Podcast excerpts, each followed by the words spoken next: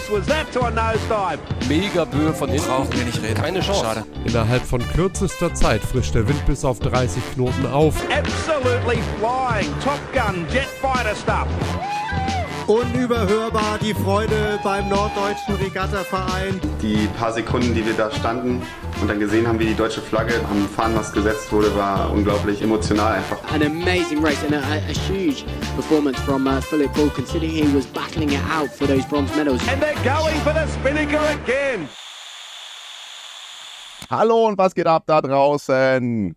Herzlich willkommen zurück zu einer weiteren Folge Viel Wind um nix. Ähm, ich bin Toni, sitze hier im wunderschönen, warmen Wohnwagen auf der Baustelle und ähm, wisch mir ein bisschen den Staub von der Stirn, weil wir haben ähm, wieder mal ein sehr, sehr, sehr, sehr interessantes Thema.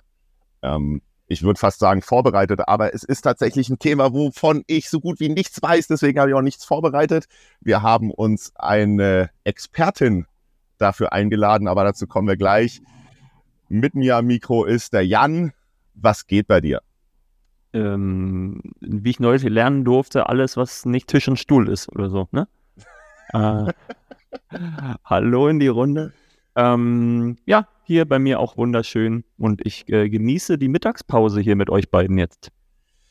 Ah, Das ist gut. So verbringt sich's doch am besten. Und äh, jetzt holen wir sie endlich dazu. Wir haben heute zu Gast Iris. Und Iris, stell dich doch am besten einmal kurz selber vor. Erzähl uns so ein bisschen was äh, zu dir, was du so segelst, was du so, was du so, was du so in der Vergangenheit mit dem Sport zu tun hattest. Und vielleicht sparen wir einfach noch einen kurzen Moment aus, worum es dann tatsächlich gleich gehen wird. Ja, hallo in die Runde. Äh, viele Grüße aus Kiel. Äh, ich gucke hier äh, fast aus Wasser, aber nur fast.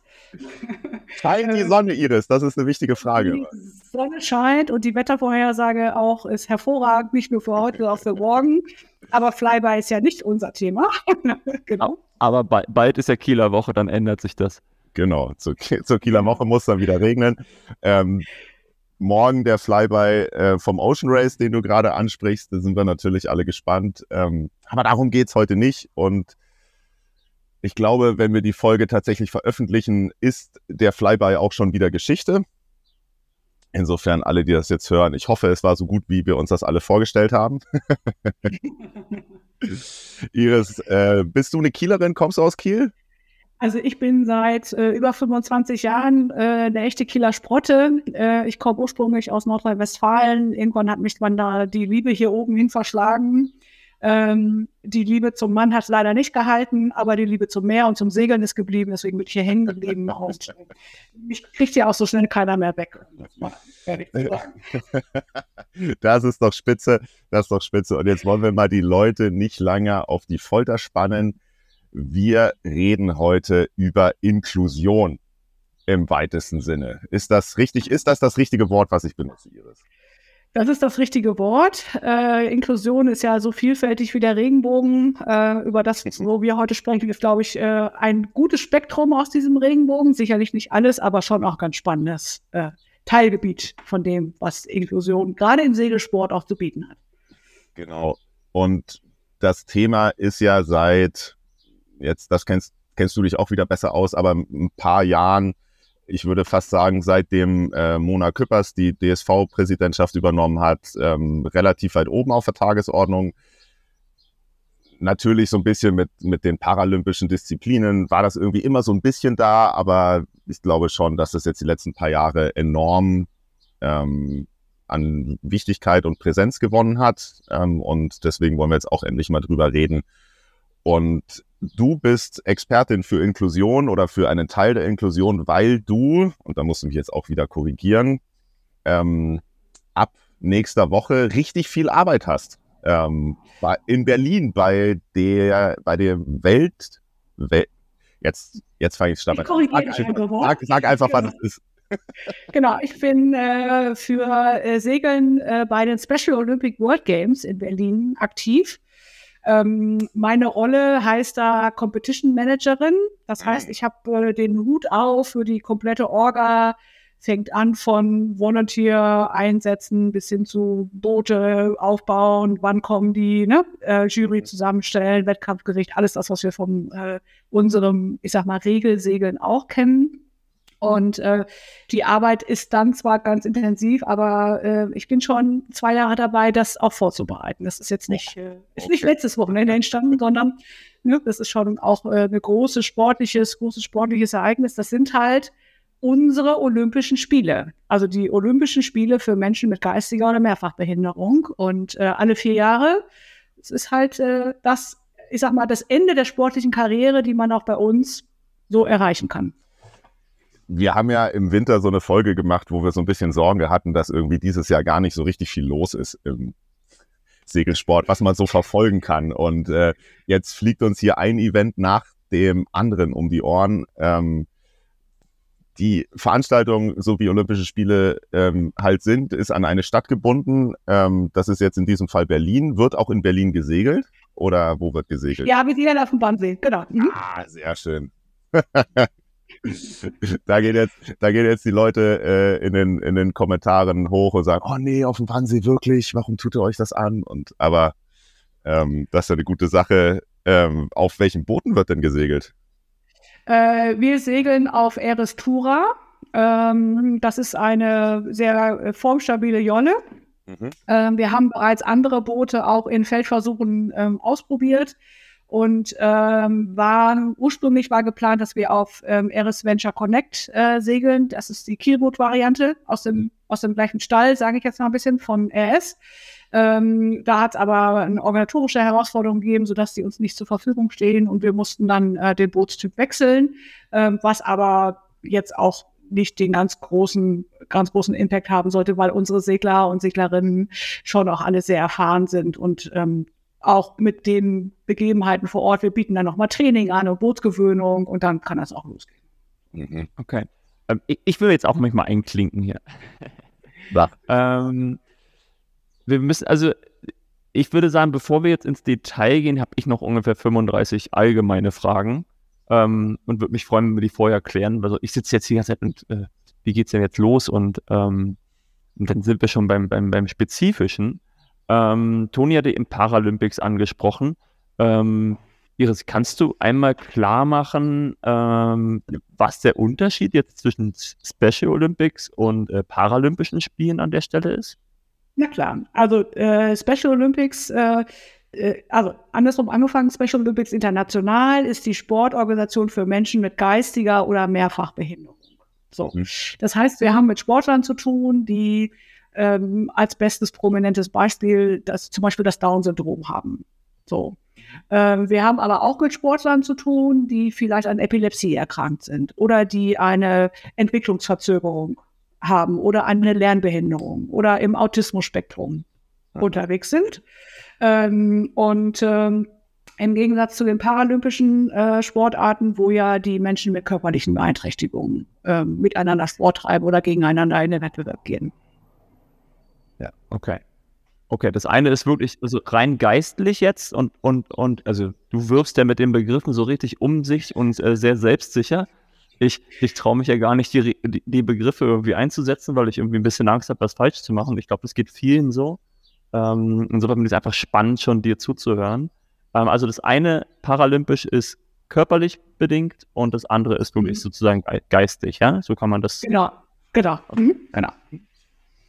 Ähm, das ist ja, das, das klingt jetzt so einfach. Ähm, lass uns mal vielleicht noch ein paar Deta äh, Beispiele oder Detailfragen klären. Ähm, was ist zum Beispiel mit äh, erblindeten Menschen? Die dürfen an unseren Wettbewerben nicht teilnehmen. Okay. Es sei denn, sie haben zusätzlich eine attestierte geistige Behinderung. So okay. habe ich aber nur, ich glaube, in einigen der wirklich sehr kleinen Randsportarten mal erlebt. Ja. Das heißt nicht, dass unsere Sportler nicht im Rollstuhl sitzen. So, ne, weil sie dann zusätzlich auch noch körperliche Beeinträchtigungen ja. haben dürfen. So. Ja. Äh, hört sich jetzt ein bisschen schräg an, aber ich sag mal, die, die Teilnahmevoraussetzung ist halt eine vom Arzt attestierte geistige Behinderung. Und da gibt es einen, einen Riesenkatalog, oder muss ein Arzt, das muss es bescheinigen und dann sind sie sagen, bei uns teilnahmeberechtigt. Okay. Weil jetzt dachte ich schon fast, er ist ja sehr gut, dann haben wir da ja doch einen Wettbewerb, wo quasi sehr viele Menschen dann doch wieder ein, ja, ein, ein richtig hoch gehängtes Ziel haben, wo sie darauf hinarbeiten können. Aber ähm, es ist jetzt fast dann doch ein bisschen enger, als ich es gehofft hatte quasi, weil umso wichtiger wäre es ja, dass wir die Paralympischen Spiele wieder mit Segeln besetzen, ja. Weil Auf jeden Fall. da Auf ja Fall. doch eine Riesenlücke ist, ähm, die, die, die gerade nicht so richtig abgedeckt ist, ja. Ja, ja, ja, auf jeden Fall. Und äh, wir äh, äh, sind auf jeden Fall auch äh, äh, damit bemüht, sozusagen auch den, das paralympische Segeln. Wir sind ja keine, sind, wir sind ja keine Konkurrenz. Wir Nee, verstehen uns als äh, sozusagen äh, der zweite Part, das zweite Standbein der Inklusion, wenn man das mal so sagen will. Aber es gibt da noch viel mehr. Es gibt ja auch ähm, Inklusion, ver verstehe ich zumindest, äh, Teilhabe für alle, egal welches Handicap du mitbringst. Ne? Es gibt ja auch Menschen mit psychischen Erkrankungen, die, wo wir genau wissen, aus, aus unserer vielleicht langjährigen Trainertätigkeit, ähm, dass Segeln einfach auch da einen enormen äh, Impact haben kann, dass es diesen Menschen besser geht. Oder Patienten, die nach einer neurologischen Erkrankung, nach einem Schlaganfall das Segeln äh, ausüben, um da auch ihre, ähm, äh, ich sag mal, äh, wieder Gesundwerdung auch zu fördern. Das ist ja alles Inklusion. Ähm, leider muss man, muss man ja ehrlicherweise sagen, dass es für bestimmte äh, Wettkampfformate natürlich Zugangsvoraussetzungen in irgendeiner Form geben muss. So, wenn man Wettkampf betreiben will. Ich rede hier nicht vom Breitensport. Ich rede hier nicht vom gemeinsamen Segeln nach Feierabend. Das ist was ganz anderes. So. Aber bei bestimmten Wettkämpfen braucht man halt bestimmte Kategorien, in denen man sich vergleichen kann. Sonst ist es nicht mehr fair am Ende. Das, das, das kennt man ja von den Paralympischen Spielen vom Segeln vielleicht weniger, weil ich finde, also zumindest in dem oder Segeln auf den Außenstehenden ist ja dann am Ende immer ein Boot, was durch die Gegend gefahren wird. Ne? Und ähm, das ist ja vielleicht auch wieder eine weitere Sache, die am, am Segeln besonders toll ist, dass man das halt, dass man, äh, ich, das prominenteste Beispiel ist ja der 2.4er, da können ja wirklich, da, da kann ja Inklusion tatsächlich so stattfinden, wie das Wort das meint, nämlich dass ein Mensch mit Handicap, ein Mensch ohne Handicap gegeneinander segeln und der Wettkampf fair ist. Also ohne dass Genau. der eine einen Ja. Vorteil hat gegenüber dem anderen. Das ist ja ein Träumchen. Das ist ja quasi beim Schwimmen zum Beispiel oder beim Laufen nicht zu realisieren, ähm, dass man, dass man da tatsächlich ein, eine ebene Spielfläche herstellt. Ähm, und jetzt interessiert mich das natürlich, ähm, wie wird das gemacht bei den Special Olympics? Also Mhm. ähm, du, du sprachst das Boot so ein bisschen an ähm, und vielleicht, also ich, ich will die Details, ja. Jan stellt die breiteren Fragen, ich will die Details. Wie viele Menschen sind da an Bord? Ähm, welche, welche, also ich, ich stelle jetzt fünf Fragen und dann arbeiten wir uns mal der, der, der Reihe nach durch. Wie viele Menschen sind da an Bord? Ähm, du sagtest am Anfang ähm, äh, Teilhabe für Menschen mit und ohne Handicap. Ähm, du sprachst gerade an, man muss die Leute, man muss quasi Regeln und, und äh, äh, Kategorien quasi erfinden, um fairen Wettkampf sicherzustellen. Was gibt's da für Kategorien? Das interessiert uns alles. Und deswegen fang, fang, fangen wir vielleicht mal an. Wie viele Wettbewerbe gibt's dort? Also wie, also wir kennen das ja, es gibt eine Bootsklasse und dann gibt's pro Bootsklasse einen Wettbewerb quasi. Ähm, ich kann mir vorstellen, das ist äh, bei den Special Olympics anders. Ähm, Ja, dann fange ich doch mal, fange ich doch mal an. Also grundsätzlich ist voraus, äh, ist, äh, wir bei Special Olympics ähm, sprechen von Athleten. Und Ja. Athleten sind die Menschen mit Handicap. Und wir sprechen von Unified-Partnern. Das sind die Menschen ohne Handicap. Nur damit man das ähm, Okay. einsortieren kann. So. Und äh, die Segelteams bestehen bei uns immer aus zwei Personen. Äh, in den meisten, also wir sprechen von Leveln. Das sind die Kategorien, die du eben genannt hast, oder die Gruppen. So, das heißt bei uns Level. Und ähm, äh, pro Level sitzt immer ein Mensch, also in Level 1 und in Level 2, so muss man das sagen, sitzt immer ein Mensch mit und ein Mensch ohne Handicap im Boot. Mhm. Ein Athlet, ein Unified-Partner. So. Und die segeln das Boot gemeinsam. In Level 1 steuert der Unified-Partner und der Athlet sitzt an der Vorschut. Und in Level 2 ist es andersrum. Da, sitzt, da steuert der Athlet das Boot und der Unified-Partner sitzt an der Vorschut. So. Und in Level 3 ist es dann zum Beispiel schon so, da segeln zwei Athleten das Boot alleine Mhm. Und der dritte, also der Unified-Partner, sitzt mit im Boot zur Sicherheit. Der darf keine Ansagen machen, der darf nicht eingreifen, ne? nur im Notfall. Ja. So. Und dann gibt es Level 4, das haben wir dieses Jahr leider nicht, äh, wo zwei Athleten das Boot ähm, alleine segeln. Die sind dann, das sind dann so gute Segler, äh, die können auch ohne, ohne Unified-Partner aus Wasser. Okay, das, Also dieses, dieses Jahr in Berlin haben wir halt Level 1 bis 3 so und äh, ist auch gut besucht. Bei den letzten Weltspielen war sogar noch Level 5 dabei, das ist die Einhandklasse. Da segelt, segelt ein Athlet äh, Laser, Laserradial war damals die Klasse. Die ist aber dieses Jahr nicht zustande gekommen, weil wir nicht Meldung. Wie viele Meldungen habt ihr denn insgesamt über die Klassen? Also wir haben pro Level neun Teams. Mhm.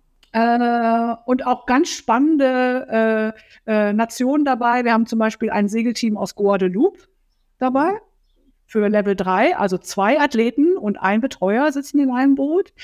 Äh, ist das? Große Guadeloupe ist in der Karibik. Das wollte ich nur noch mal rausstellen. Genau, wir haben ein Team aus äh, San Marino dabei, wo ich ehrlicherweise gestehen muss, ich musste erstmal auf die Karte gucken, ob San Marino überhaupt eine Küstenlinie hat, aber haben sie. Das ist in Italien, ne? Das ist da so ein Italien, Bergstadt in genau. Italien, ja. Genau, genau. Ähm, wir haben äh, eine relativ starke Repräsentanz aus Europa. Wir haben die Belgier dabei, die auch schon sehr erfahren sind, die, glaube ich, schon bei zwei oder drei Weltspielen dabei waren. Wir haben die Holländer dabei, wir haben Schweizer und Österreicher dabei und das allererste Mal dieses Jahr, weil äh, Segeln in Deutschland bei Special Olympics noch eine sehr junge Sportart ist, drei Teams aus Deutschland. Darauf bin ich sehr stolz, dass wir das dieses Jahr hingekriegt haben. Magst du einmal die Namen nennen von den Vertretern Ja. von Deutschland? Also wir haben ein Team aus Bayern, das ist äh, Johanna Heinz als Athletin und äh, Christian Bodler als äh, Unified-Partner. Dann haben wir ein Team aus Niedersachsen, das ist äh, Heinz-Jürgen Leis als Unified-Partner und Phil Mattes, das ist sein Sohn, äh, als Athlet. Und dann haben wir ein Team aus Schleswig-Holstein, hier darf gerne gejubelt werden, Kiel Sailing City. nämlich aus äh, Kiel und Norderstedt, äh, Nora Neuenroth als äh, Unified-Partnerin und Alexander Knaub aus Norderstedt. Starkes Ding. Wissen wir, wem wir Daumen drücken müssen. Ähm, wann geht's denn tatsächlich los? Das haben wir vorhin, äh, glaube ich, vergessen. Also die Spiele gehen offiziell los äh, parallel zur Kieler Woche. Wir haben auch parallel unsere Eröffnungsfeier zur Kieler Woche Eröffnung. Wir werden dann rüberwinken. Äh, 17.06. Äh, große Eröffnungsfeier Olympiastadion mit äh, all den olympischen Zeremoniell, was dazugehört, mit Fackellauf, mit Feuer anmachen, mit Eide sprechen, mit Flaggen hochziehen, mit Einmarsch der Athleten. So, also es wird eine riesengroße Nummer. Und äh, wir fangen dann am Montag mit den Segelwettbewerben an. Die ganze Woche. Cool. Ich, ich jetzt wieder zu, zu, den, zu den gröberen Themen. Ähm, finanziert ist das Ganze aber nicht über den E IOC-Strang, oder? Weil, weil du sagst, es ist alles genauso oder ähnlich. Ähm, Nein, nein, nein. Es ist aber komplett selbstständig, richtig? Genau. Äh, Special Olympics International ist sozusagen selbstständig, eigenständig neben dem IOC und dem IPC. Gut, Toni, wieder was Spezifisches, oder? Ja, meine, meine Spezifikfrage dazu wäre gewesen, ähm, die wievielten World Games äh, sind das denn jetzt gerade? Also man kann man das ja alles auch googeln, aber ähm, Ja, ich muss ehrlich gestehen, das muss ich, glaube ich, auch echt nachgucken. da, Es ist zumindest so, dass es die allerersten in Deutschland sind. ja. So. Mhm.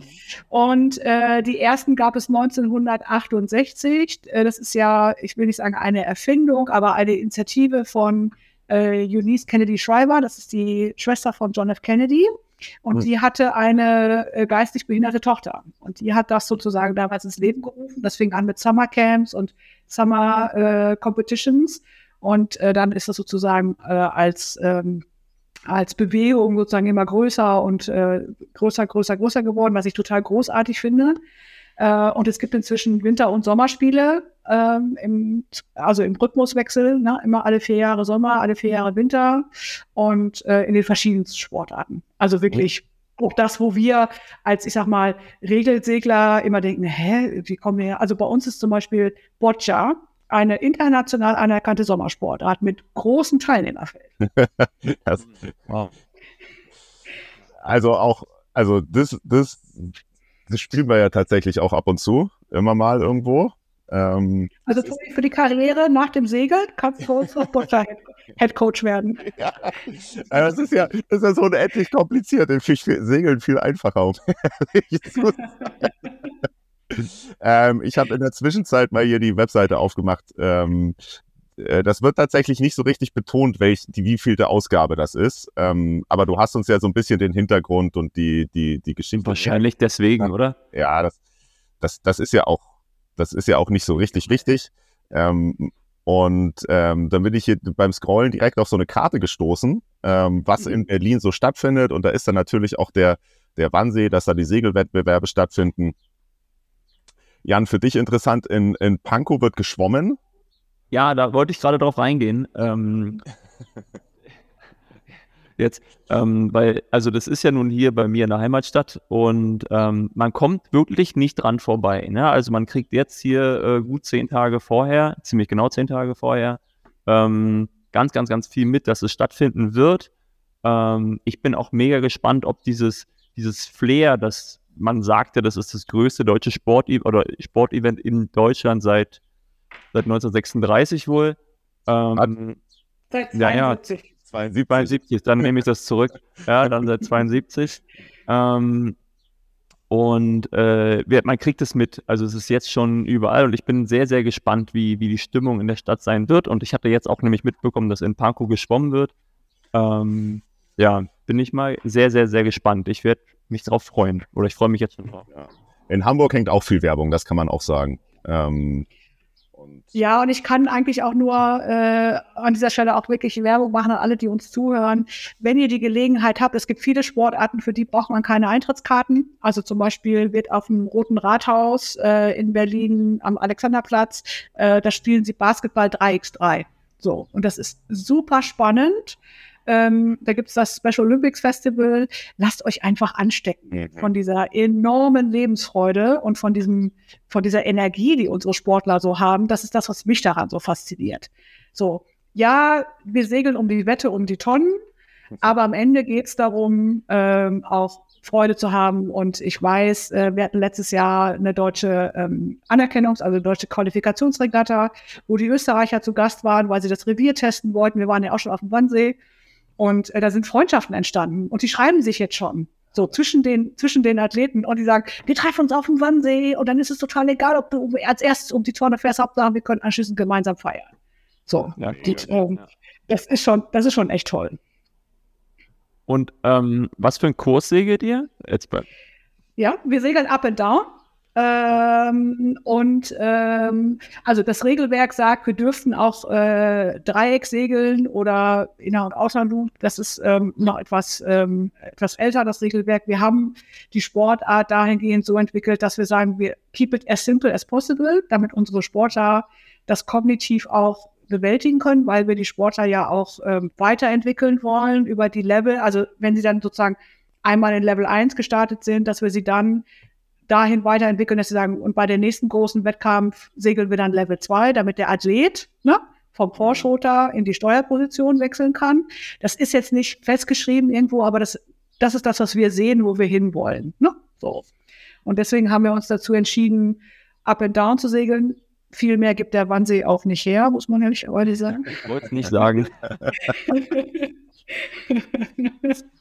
und, ähm, und trotzdem versuchen wir, und das ist auch unser gemeinsames Ziel, ähm, so nah dran zu sein wie an den an World Sailing Rules. Ne? Also wir nutzen das gleiche Startverfahren, fünf Minuten Starts, wir nutzen Low Point Scoring, wir machen Empire Fleet, Fleet Racing. Das heißt, wir werden direkt auf dem Wasser Penalties aussprechen. Ne? So ähm, und äh, dann werden wir versuchen, nach den, nach den äh, fünf oder sechs Wettauflagen, je nachdem wie der Wind uns so hold ist, die besten Segler zu küren. So. Und dann gibt's natürlich so Medaillenzeremonie wieder zentral, so wie man das von der Olympiade auch kennt. Und Ja, ich würde gerne noch mal ein, einen Schritt zurückgehen, weil ich das wirklich wichtig finde Ja, bei uns, äh, bei Special Olympics. Äh, bei uns werden die Sportler nicht so, wie bei den paralympischen Sportarten vorher klassifiziert nach Grad der Beeinträchtigung. Das geht bei Ah, geistigen okay. Behinderungen nicht. Genau, man kann ja nicht die, die eine Grad der Beeinträchtigung mit einer anderen vergleichen. So, das Ich hätte jetzt, wenn ich dich kurz unterbrechen darf, ich hätte das ja jetzt, das hätte ich auch noch gefragt, weil das finde ich eigentlich, das, das finde ich eigentlich so extrem spannend, weil ich habe jetzt gerade von den, von, man, instinktiv würde man ja denken, okay, es gibt gewisse äh, Krankheitsbilder oder eben ähm, angeborene Sachen und man kann ja, also dann gibt es quasi die Disziplin der, der Menschen mit Down-Syndrom und der, äh, die Disziplin der Menschen mit was weiß ich was anderem, ja, ist ja auch nicht so richtig wichtig. Ähm, aber das ist ja eigentlich, eigentlich spannend, dass quasi unabhängig von der tatsächlichen Beeinträchtigung dann die Leute trotzdem eben zusammen gegeneinander segeln können. Und wie, wie in, sucht man sich dann das Level quasi aus, in dem man startet? Oder ähm, Genau, also du musst sozusagen das Startlevel musst du festlegen. Du musst vorher festlegen, wer steuert und wer sitzt an der Vorschut. mhm. So, das, das ist gesetzt. Und dann gibt es aber, und das finde ich bei uns, äh, bei Special Olympics, halt das wirklich Besondere. Das ist in allen Sportarten so, das ist nicht nur im Segeln so. Es gibt bei uns das sogenannte Divisioning. So, das heißt, die Sportler kommen zum Wettkampf Mhm. und dann werden die in sogenannten Vorläufen eingeteilt. Ich mache es mal ein Beispiel 100 Meter Lauf. So, um dann gleich nochmal das beim Segeln hinterher zu erklären. Und dann gibt's halt, was weiß ich, wenn du 80 Meldungen hast, dann gibt es halt äh, 10 Läufe je acht Menschen, so, Mhm. die dann laufen. Und dann werden die nach ihren Zeiten in Zwischen- und Finalläufe zusammen äh, äh, gesteckt, so wie bei Olympia auch. So. Aber halt nicht aufgrund irgendeiner Fabelzeit, die sie irgendwann mal im Training gelaufen sind, sondern basierend auf der Leistung, die sie an dem Tag in der Lage sind zu bringen. Mhm. So, es gibt halt keine Vor Vorqualifikationszeit. Im Segeln ist es so, das kennen wir aus dem, aus dem Gold- und Silberfleet, ne? Wir segeln in den Leveln zwei Tage Divisioning Races Mhm. und am Ende gruppieren wir, was ist ich, die fünf Besten zusammen oben und dann die nächsten fünf, ne? So, je nach Punktzahl, Low Point. So, so wie wir das aus unseren Gold- und Silberfleets auch kennen. So. Der Unterschied ist aber, dass wenn ich jetzt nach dem Divisioning zum Beispiel fünf Teams in der Goldfleet habe und fünf oder vier Teams bei unseren neuen Meldungen in der, in der Silberfleet, diese fünf in der Goldfleet segeln ihren Sieger untereinander aus. Und die vier in der Silberfleet machen das auch. Das heißt, ich habe em- habe am Ende zwei Goldmedaillengewinner in Level 1. Ah, okay. So, weil wir dann sozusagen die Sportler in die Lage versetzen, auf Basis der Leistung, die sie zu dem Zeitpunkt in der Lage sind zu bringen, ihre Gewinner aussegeln lassen. Mhm. Und nicht von irgendwelchen Trainingscamps. Ihr kennt das ja wahrscheinlich auch, äh, Kinder, die vielleicht nach A umsteigen müssten, aber lass sie mal noch ein Jahr in B segeln, dann können sie wenigstens gewinnen und fahren nicht daher. Das gibt's Ah, uns okay. nicht. Also, also quasi wie so eine Gewichtsklasse ne? in, in anderen Sportarten, nur, also, ne? Der eine bringt halt eine geringere Leistung, ist dann trotzdem Goldmedaillengewinner in U74 Kilo und der andere da drüber. Ja. ja cool. Genau. So. Und, und ganz nebenbei wird quasi ähm, der, der- Grad der, des Handicaps quasi relativ tagesaktuell berücksichtigt, wenn man so möchte, ne? genau. Automatisch. Ja. Genau so. Mhm. Ja. So, und äh, eine kleine Abweichung zum äh, Segelregelwerk bei uns ist, äh, wir äh, segeln zwar nach Low Point, aber uns ist es so, wenn am Ende zwei Teams vorne stehen, die mit acht Punkten auf dem ersten Platz stehen würden, so, Mhm. dann stehen die auch auf dem ersten Platz. Es gilt nicht das letzte Rennen, weil das verstehen unsere Sportler nicht. Unsere Sportler gucken Das versteht auch im, im richtigen, im richtigen Segelsport nicht. Äh, äh, In jeder Sportart gibt es einfach zwei Goldmedaillen, wenn zwei gleichzeitig übers Ziel fahren. Genau. Äh, bei uns gibt's muss dann irgendwie geguckt. Ja. So. Ja, und cool. weil einfach beide die gleiche Punktzahl erreicht haben, ne? Und dann kriegen halt auch beide Gold. Okay. Wow. Mich interessiert auch noch brennend. Ich habe euch ja äh, in Kiel haben wir uns ja getroffen äh, am Himmelfahrt. Ihr habt da Trainingslager gemacht. Ähm, während ich, ein vorne? ich bin schwer ein vorne. Ich kenne die schon wieder alle. ähm, und wir haben jetzt auch zusammen gegessen, sozusagen, also wir einen Tisch weiter gesessen und so. Ähm, das war ja ganz spannend. Das war eine schöne Stimmung bei euch am Tisch. Ähm, und ich habe euch trainieren sehen. Aber Iris, erzähl mal, wie sieht denn so ein Trainingsalltag aus? Ähm, was wir sehr viel machen, auch zu Beginn einer jeden Trainingseinheit, ist erstmal Bootsgewöhnung. Weil äh, unsere Sportler jedes Mal aufs Neue sich an die neue Situation gewöhnen müssen. Ne? Das kennen wir ja vom Segeln, jeder Tag ist anders, der Wind kommt aus einer anderen Richtung. So, das heißt, wir verbringen sehr viel Zeit damit, äh, Sicherheit auf dem Wasser herzustellen. Und was auch elementarer Bestandteil immer unseres Trainings ist, ist die Kommunikation an Bord. So, mhm. weil ähm, einige unserer Sportler zum Beispiel äh, Schwierigkeiten haben, sich wirklich auch verbal auszudrücken? Wenn, wenn irgendwas ist oder wenn irgendwas passiert. Und deshalb ist es wichtig, die gemeinsame Kommunikation an Bord zu finden. So, ich habe jetzt eure letzte Folge gehört, wo ihr auch über Kommunikation und Segeln als Mannschaftssportart gesprochen habt. Und das machen wir ganz intensiv. Und das ist von Team zu Team total unterschiedlich. Es gibt äh, Teams, die gucken sich an und die wissen sofort, was passiert. Und es gibt Teams, die haben bestimmte Handzeichen verabredet, ne? wo sie Manöver einleiten äh, oder wo sie auch vorher ähm, verabredet haben, wie die Leinen heißen, weil unser Fachchinesisch ist einfach Fachchinesisch. So. Mhm. Und wir reden halt von der roten und der blauen Leine. Und trotzdem kommen sie hervorragend um die Tonnen. Auch wenn wir nicht Backbordschot und Steuerbordschot sagen. So. Ja, das ist auch spannend. Ne? Also diese, die Boote sind dann, also der Trainingsalltag besteht auch darin, die Kommunikation insofern zu optimieren, als dass man auch ganz, ganz viele Sachen vereinfacht, ja. Ähm, genau. Weil das, das ist mir jetzt klar, dass, dass die Beeinträchtigung, die ist ja, mir wird es jetzt gerade klar, die ist ja noch, noch viel wichtiger oder noch viel ja, bedeutsamer, als man sich das vorstellt, weil wenn so ein Winddreher kommt, dann muss man ja eigentlich jetzt handeln und nicht, mhm. ja, nicht erst noch da ziemlich viel sortieren, sich drauf einstellen, ähm, weil dann ist es ja einfach wirklich ein Sicherheitsproblem, oder? Also, wow. Genau, und was unser Training halt auch auszeichnet, ist, ähm, das war für mich auch eine enorme äh, Lernkurve, die ich nehmen musste am Anfang. Ich stehe halt auch schon seit vielen, vielen Jahren auf dem Stick mit Optis, ne? So, und Kindern und Jugendlichen. Und das kennt ihr auch. Man hat seine Abläufe, man hat seine klaren Ansagen, man hat seine Routinen. Und wenn man dann mit Menschen mit geistiger Behinderung arbeitet, muss man seine Sprache anpassen. Einfache Sprache. Langsam reden, eine Information pro Satz, kurze Sätze, auf Feedback warten. Mhm. So, und nicht auf die Kinder einreden. Also, ne, ich, das soll jetzt nicht despektierlich sein, aber manchmal hat man ja so Situationen, wo man sagt, so du jetzt und die Tonne und die wissen genau so, was sie tun müssen. Ich lege da mal eine Tonne hin, aufkreuzen, fertig. Das funktioniert mit unseren Sportlern nicht. Und, und das, funktioniert es aber ganz gut oder musst du, oder ist es dann auch immer noch so, dass du dann diese eine Information trotzdem ganz, ganz, ganz, ganz oft geben musst oder, oder setzt dann wirklich einen Lernprozess ein? Dann setzt ein Lernprozess ein, genau. Also auch da muss Kommunikation geübt werden. So. Oder halt auch klare äh, Instruktionen, wie ähm, was wir, also was ich in meinem Training ganz viel mache, ist, ich arbeite mit auf Pfiff. Weil das einfach ein Signal ist, das unsere Sportler verarbeiten können. Man, man kennt ihn, ja. das mache ich auch so. so, und, äh, und was für mich wirklich auch an mir selber spannend zu beobachten war, war dieses, ähm, ich habe gedacht, ja, das kann ja nicht so schwierig sein. Du stehst seit 20 Jahren auf dem Steg und trainierst, äh, ob die Anfänger und ob die Fortgeschrittene.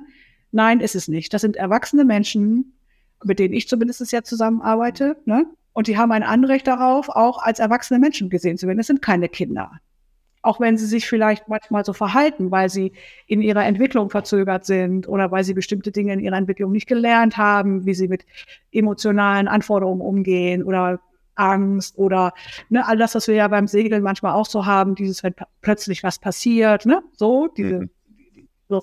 Das sind keine Kinder, das sind Erwachsene und die haben ein Anrecht darauf, wie Erwachsene behandelt zu werden. Spannender Punkt. Also ich, ich bin, bin, bin gerade ähm, ich, ich, also man merkt das, glaube ich, ein bisschen so bei Jan und mir, da rattert gerade viel im Kopf. Ähm, wir lernen gerade extrem viel und freuen uns, dass das hoffentlich auch ähm, im Ohr der Zuhörer gerade stattfindet oder dazwischen den Ohren. Ähm, ich nehme nehme mal die Transferleistung wieder mit, was du sagst. Ähm, ich glaube, Kindern mutet man das oft zu, was, was du beschrieben hast. Ne? Also ja, sagt man dann halt, kreuzt man auf oder, oder, oder mhm. fordert halt einfach was ein, aber im Endeffekt sind die, sind die, die Grundsätze, die du jetzt gerade angesprochen hast, wahrscheinlich in der Arbeit mit Kindern oder mit ähm, Erwachsenen äh, gleichermaßen eigentlich auf jeden Fall eigentlich eine ganz gute Sache, ja, so, also eine Information pro Satz zum Beispiel, sagtest du, ja, wenn mhm. ich mit so einem Zehnjährigen ähm, rede, dann ist das wahrscheinlich auch eine ganz gute Grundregel, erstmal, ja, so, das ist. Ähm, Manchmal fragt man sich, ob selbst diese eine Information schon zu viel ist. so, es ist, es ist, äh, und ich, und ich, ich fand mich auch gerade bei dem, was du erklärt hast mit der Kommunikation an Bord nochmal. Ähm, ich war gestern mit ein paar 420ern auf dem Wasser und äh, auch das war eigentlich das, das große Thema die ganze Zeit. Ja, ähm, über was sie reden und wie sie miteinander reden und äh, was gerade eine wichtige Information ist und was nicht und so.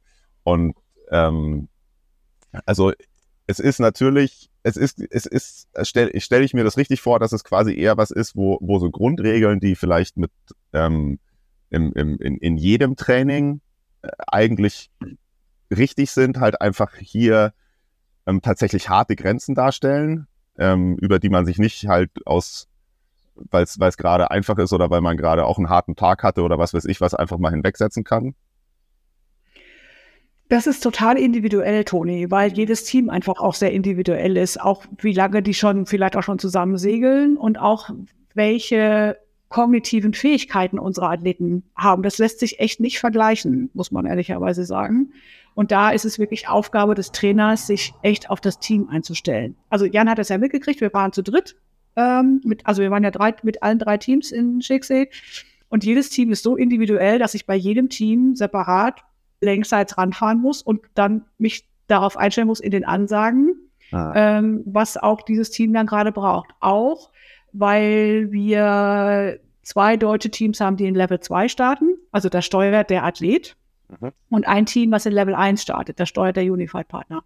Und der Unified Partner ist hier Nora, ist eine ganz erfahrene Seglerin. Der muss ich nicht sagen, geh mal höher ran an Wind. Das weiß sie von alleine. So, ne? Mhm. Aber wenn ich möchte, dass die beiden Level 2 Teams höher am Wind segeln, muss ich genau ansagen, ähm, woran man das sieht. Nämlich an den Windfähnchen, wenn, dass sie richtig stehen. Da reicht es nicht anzusagen, ich wünsche mir, dass ihr höher rangeht an Wind, sondern ich möchte, dass du so segelst, mit Hilfe deines Vorschoters, dass die Windfädchen parallel stehen.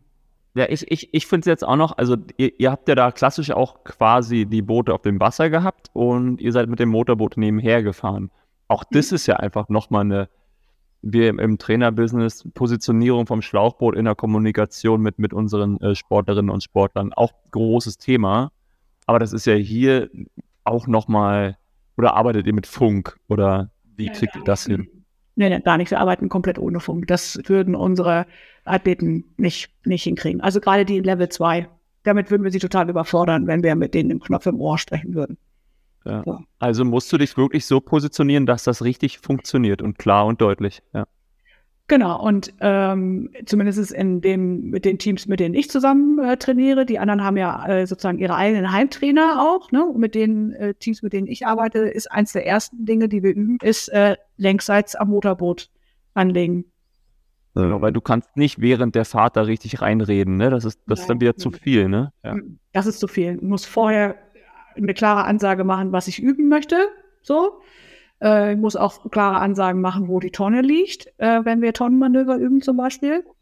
Und dann lasse ich sie fahren und dann äh, lasse ich sie wieder am Motorboot anlegen und dann machen wir wirklich ganz kurzes Feedback, keine ellenlange Auswertung, weil das äh, speichern sie eh nicht ab. Und dann lasse ich sie wieder fahren und lasse ich das nochmal. So. Okay, wie lange dauert so eine Trainingseinheit? Ja, wir haben, äh, bei uns hat sich das so ein bisschen eingependelt auf maximal Stunde 15 Wasserzeit. Weil für viel länger reicht die Aufmerksamkeitsspanne nicht, muss man ehrlicherweise sagen. Und die Konzentrationsfähigkeit nicht. Aber auch da sehe ich mich mit meinen Jugendlichen in einer ähnlichen Ecke, um ehrlich zu sein. ja. Ja, große Diskussion, ne? Lange Trainingseinheit versus äh, viele kurze Trainingseinheiten. Ja. Klar, aber an anderer Baustelle. Ähm, ja. Wie viele, wie viele ähm, Seglerinnen und Segler haben wir denn ähm, mit, mit äh, also inklusive Seglerinnen und Segler in Deutschland? Ähm, das ist eine ganz schwierige Frage, ähm, weil ähm, es bei Special Olympics Deutschland noch nicht, da arbeiten wir gerade noch dran, noch keine, äh, ich sag mal, konzentrierte Abfrage von Sportarten gibt, weil wir ja, ich sag mal, im Unterbau, sozusagen in den Landesverbänden oder auch in den Vereinen, erstmal sehr breitensportorientiert sind. So. Und dann sind das halt auch immer mal wieder Schnuppersegelaktionen oder es gibt Kooperationen mit, äh, mit Werkstätten für Menschen mit Behinderung, ne, die da äh, Segelangebote machen, ähm, sodass es da gar keine, ich sag mal, zentrale Erfassung gibt, wie viele Sportler haben wir denn. Das wird deutlich mehr. So, Segeln hat da äh, echt einen super Schub jetzt auch durch die Weltspiele gekriegt, auch in der Aufmerksamkeit äh, gerade dieses Thema äh, Segeln nicht nur für Menschen mit körperlichen Beeinträchtigungen, sondern auch äh, für Segeln für Menschen mit geistiger Beeinträchtigung. Und da verstehe ich mich auch so ein bisschen als äh, Netzwerker, ähm, weil nicht jeder muss das Rad neu erfinden. Äh, man kann ganz viel lernen von Vereinen, die das auch schon toll machen. Es gibt im, in Nordrhein-Westfalen äh, große Vereine, das hier Yachtclub Möhnesee zum Beispiel. Ne? Es gibt in Süddeutschland schon ganz viel, wo man einfach sagt, fahrt da mal hin, guckt euch das mal an. In Hamburg zum Beispiel hier FC St. Pauli und der NRV ist da ja auch ganz groß. Und da muss man halt immer genau gucken, ähm, wer spricht mich an? So, ne, habe ich Menschen mit äh, Sehbeeinträchtigungen, dann weiß ich, dass ich sie vielleicht mal zum Bad-Sailing-Team von, vom NRV verweisen würde, weil das kann ich nicht. So, Mhm. ne? Wenn ich jetzt eine Anfrage habe für, äh, ich sag mal, Rollifahrer, dann würde ich sie vielleicht äh, zu St. Pauli verweisen. Ne? So, weil die da einfach ganz viel tolle Erfahrungen auch schon haben. Und wenn jemand sagt, ich habe hier eine Werkstattgruppe für Menschen mit geistiger Behinderung, dann würde ich sagen, Montagmorgen, Montagabend, 18 Uhr bei mir auf dem Steg. so. Hast du da, ähm, wie, wie bist du dazu gekommen oder beziehungsweise hast du, hast du es einfach mal angefangen? Hast du es dann irgendwie dir selber beigebracht? Gibt es da eine, hast du, gibt's da eine Fortbildung? Bietet der DSV was an? Vielleicht mittlerweile, aber bestimmt nicht, als du damit angefangen hast. Was? Genau, ich bin da so ein bisschen reingestolpert, äh, Ja. auch so ein bisschen wie die Jungfrau zum Kind, wie man so schön sagt. Ähm, Special Olympics hat äh, 2018 in Kiel nationale Sommerspiele ausgerichtet. So. Mhm. Und diese Sommerspiele waren die Bewerbungsspiele, damit die sich für die Weltspiele bewerben konnten. Weil man muss dann beweisen, dass man das kann. So. Klingt ja erstmal da- logisch, ja. Genau. Und äh, da Segeln international schon sehr lange in den Sportkanon gehört, musste Kiel halt auch zeigen, dass es Segelwettbewerbe ausrichten kann. Mhm. Das kann Kiel ja grundsätzlich gut, aber es fehlte halt ein ausrichtender Verein, der sagt, wir trauen uns das auch zu, für Menschen mit geistiger Behinderung zu machen. Und ähm, so bin ich dazu gekommen. Wir sind halt gefragt worden, ob wir uns das vorstellen. Ich bin da ein bisschen blauäugig reingelaufen. So hab ich gedacht, ja, Mensch, oh, mach das mal. Und habe in kürzester Zeit äh, ganz viel lernen müssen. So. Ja. Und äh, dann haben wir hier, glaube ich, einen super äh, Demonstrationswettbewerb hingeliefert. Hat ja auch gereicht, dass die Weltspiele nach Berlin kommen. So.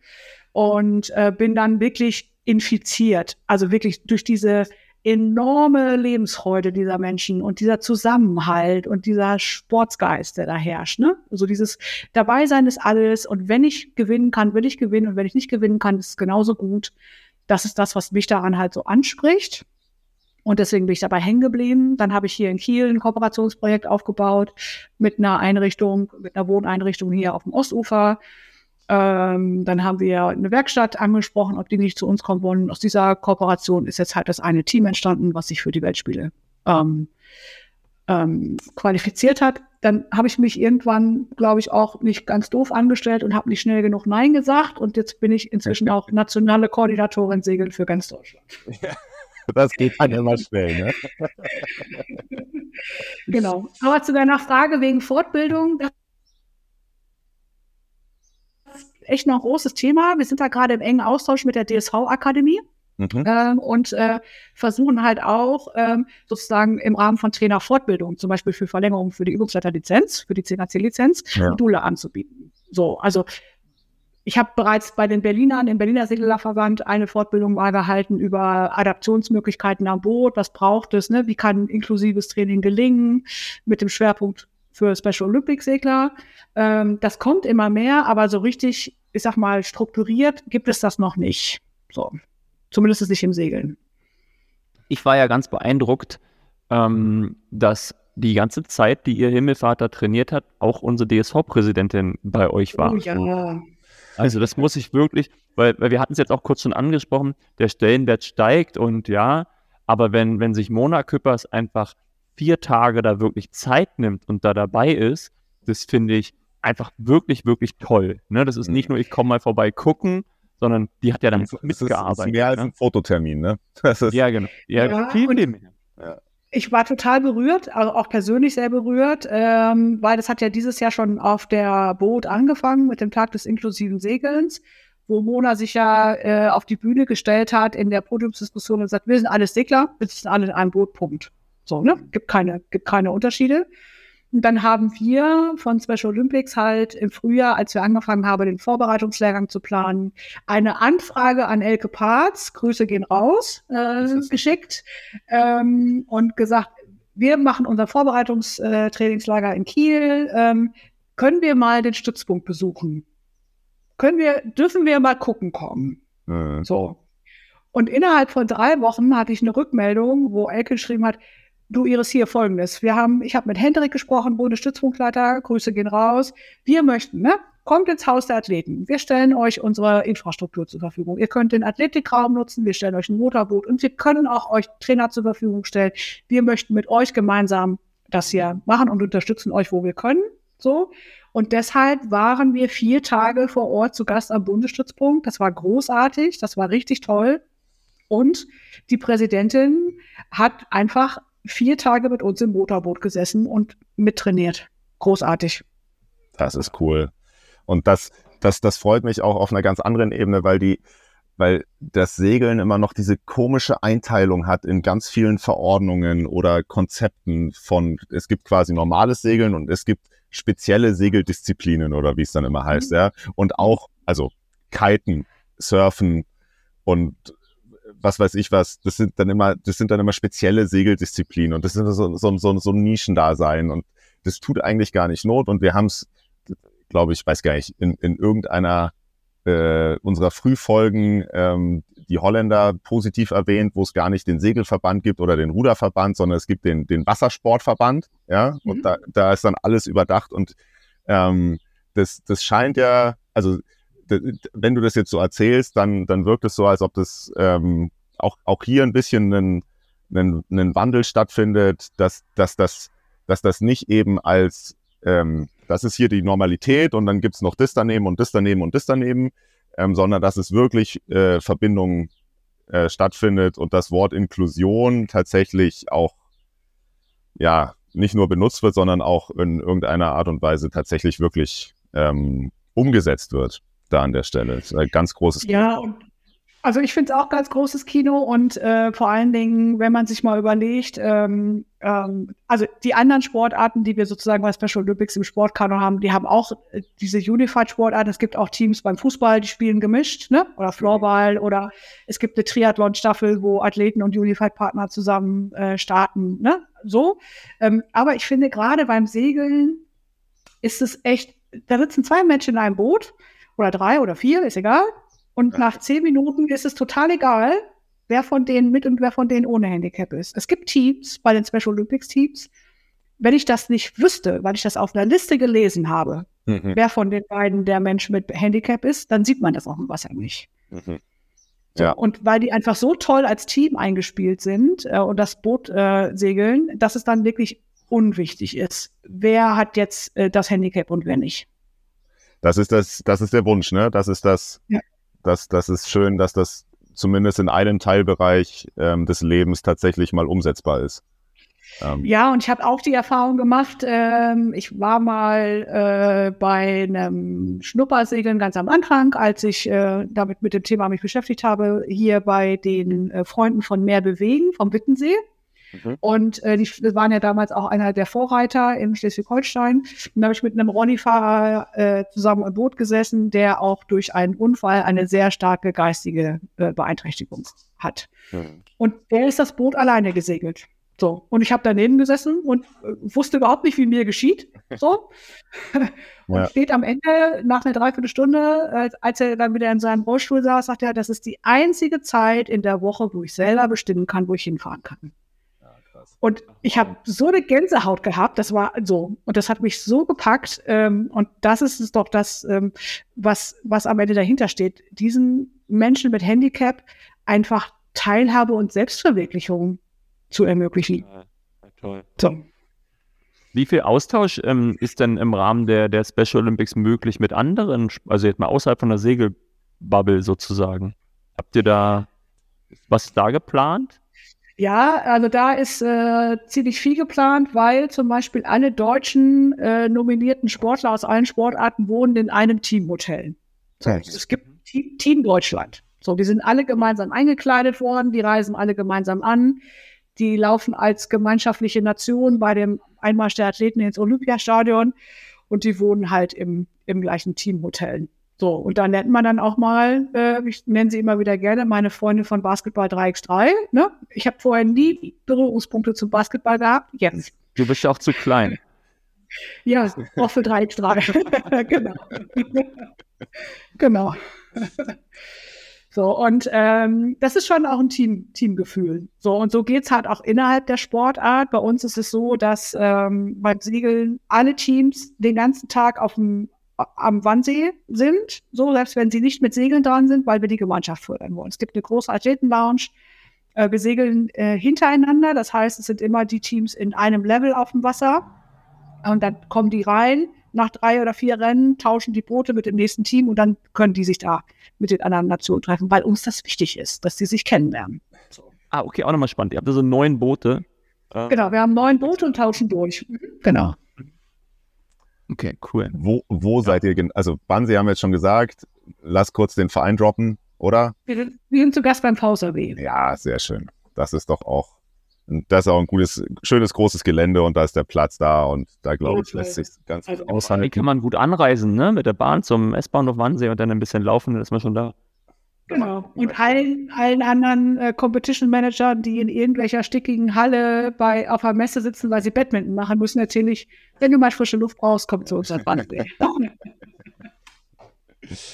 Ja, optimal. Ähm, wir haben damit angefangen, äh, ja zu sagen, dass wir relativ wenig Ahnung haben. Ähm, und jetzt sind wir, sind wir sehr, sehr, sehr ähm, im Bilde mittlerweile. Gibt es irgendwas, was wir jetzt tatsächlich noch nicht gefragt haben, weil es einfach bei uns nicht auf dem Zettel ist? Ähm, oder würdest du behaupten, wir haben jetzt das Thema schon ganz gut äh, umrissen? Fehlt da irgendein zentraler Punkt noch? Ähm, was, glaube ich, nochmal ganz spannend wäre für alle anderen, die jetzt da draußen sitzen und sagen, wie funktioniert das denn im, im Regatta-Geschehen? Ne? Tonnengetümmel. Tonnengetümmel gibt es bei uns eher selten, muss man ehrlicherweise sagen, weil die Sportler doch sehr unterschiedliche Regatta-Taktiken haben, wie sie sozusagen auf der ersten Kreuz si- sich an die Lufttonne heranarbeiten. So. Hm. Wir haben das Regelwerk ein bisschen vereinfacht. Bei uns gibt es zum Beispiel keinen Bahnmarkenraum. Weil das, weil das verstehen unsere Sportler nicht. Überlappung. Hm. So, Ja. Also so. Äh, wir segeln äh, sehr streng nach, also was heißt streng, ist nicht das richtige Wort, aber schon sehr eng nach KVR, ne? So, Regel 10, 11, 12, Backbordbuch vor Steuerbordbuch, Mhm. mhm. über Ola weicht aus. So. Und äh, das ist zum Beispiel auch eine der großen Herausforderungen, äh, die wir jetzt in Vorbereitung der Spiele hatten, ähm, deutsche Judges zu finden, die sich darauf einlassen. Ah, Und das Regelwerk in ihrem Kopf, was sie wirklich jahrelang auch äh, anwenden mussten und auch gut gemacht haben. Wir haben ganz tolle, erfahrene, auch Bundesliga-Umpires gefunden, die sich darauf dieses Experiment einlassen. hm. Das war aber auch äh, ähm, eine echte Herausforderung, äh, sozusagen auch gemeinsam äh, zu sagen, okay, das musst du jetzt mal weglegen. Ne? Das, das Regelwerk funktioniert bei uns nicht. das auch, auch, auch hier wieder ist ja, ähm, ich glaube, das würde uns allen vielleicht ein bisschen gut tun, wenn wir da ein paar Regeln vereinfachen würden. Aber ähm, Ich, ich challenge euch mal. Ich habe am letzten Wochenende beim Goldenen Opti wurde mir die Frage gestellt, wer hat eigentlich Regel 18 erfunden? Die Frage konnten wir nicht erf- Vielleicht können wir das mal rausfinden. Regel 18 äh, ist, äh, ist ja der Bahnmarkenraum, also für alle, die Genau. das jetzt nicht so auf dem Zettel haben, ad hoc. Ähm, Und das ist ja auch tatsächlich die Regel, die die meisten äh, Veränderungen immer erfährt, wenn die, wenn das Update alle vier Jahre kommt. Ne? Also natürlich gibt's mal irgendwie was Großes, wie irgendwie vor, vor irgendwann kam ja zum Beispiel das dazu, dass man auch die, die Support Persons ähm, äh, belangen kann oder dass es dafür Regeln gibt überhaupt und so. Das sind natürlich große Neuerungen. Aber so die, die, die Kleinigkeiten, die sich immer mal ändern und wo man dann tatsächlich mit seinen äh, jetzt in unserem Fall ja Kindern und Jugendlichen dann tatsächlich drüber reden muss, das ist immer in der Regel 18, weil das also äh, auch kompliziert ist ohne Ende. Ja, und mhm. ähm, ja, die, ich, ich, ich fand das ja immer noch sympathisch bei den Surfern. Naja, ähm, berührt man das blöde Ding halt, ist ja egal. ne? Also. das, Wobei, das müssen unsere Segler auch, wenn sie die, wenn sie die Bahnmarken berühren, müssen sie auch kringeln. Ja. Und äh, ich habe auch schon Regatten erlebt, ähm, wo dann äh, das Empire-Boot äh, hinterherfuhr und pfiff, weil sie ne, ja, ja. das äh, wahrgenommen haben, dass da ein Boot die Tonne berührt hat. Und dann gab es aber zwei weitere Boote, die das nicht so genau für sich ähm, festlegen konnten, ob sie nun gemeint waren. Auf einmal hast du drei Boote, die klingeln. So. Ja, gut. Also auch hier ist die Kommunikation quasi wieder ähm, ein ja, genau. schwieriger Punkt und äh, die sportliche Fairness ist dann trotzdem, wird ja hochgehangen. Äh, das haben wir ja schon verstanden. Genau. Ich glaube, was, äh, was mir auch nochmal wichtig ist zu erwähnen, ist äh, vor dem Hintergrund des Unified Sports. Es gibt eine, es gibt ein Regelwerk für die Unified Sportarten. Und bei uns äh, gibt es, äh, was über allem steht, ist das Principle of Meaningful Involvement. Mhm. Das heißt, äh, der Unified-Partner hat bestimmte Regeln, an die er sich halten muss. Er darf zum Beispiel nicht das Boot alleine segeln.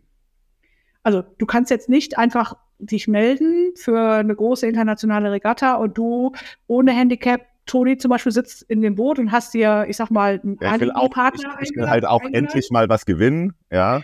Genau, ich will halt auch endlich mal was gewinnen. Ja. Äh, dafür gibt es extra ausgebildete internationale Unified Observer in jeder Sportart, die genau sich das angucken. So. Und wenn ein Team dagegen verstößt, gegen diese Regeln, wird es gibt es einen Protest und es wird der Coach bestraft, weil der denen das nicht richtig beigebracht hat. Ja, macht ja auch, also macht ja was stellenweise Sinn, ja. Genau. Und erst nach der dritten oder vierten Verwarnung wird das Team disqualifiziert. Ja. So. Und das finde ich zum Beispiel auch total wichtig, weil ähm, es einfach die Aufgabe von uns als Trainern ist, dieses äh, System und diese Idee des Unified Sailings oder des Unified Sports im Allgemeinen wirklich auch gut beizubringen. Und genau das zu verhindern, Toni, was du eben sagtest. Ne, da kommt irgendjemand am Ende seiner sportlichen Karriere, so, hat irgendwie immer nur fünfte, sechste, siebte Plätze eingefahren und sagt, oh, jetzt, ne?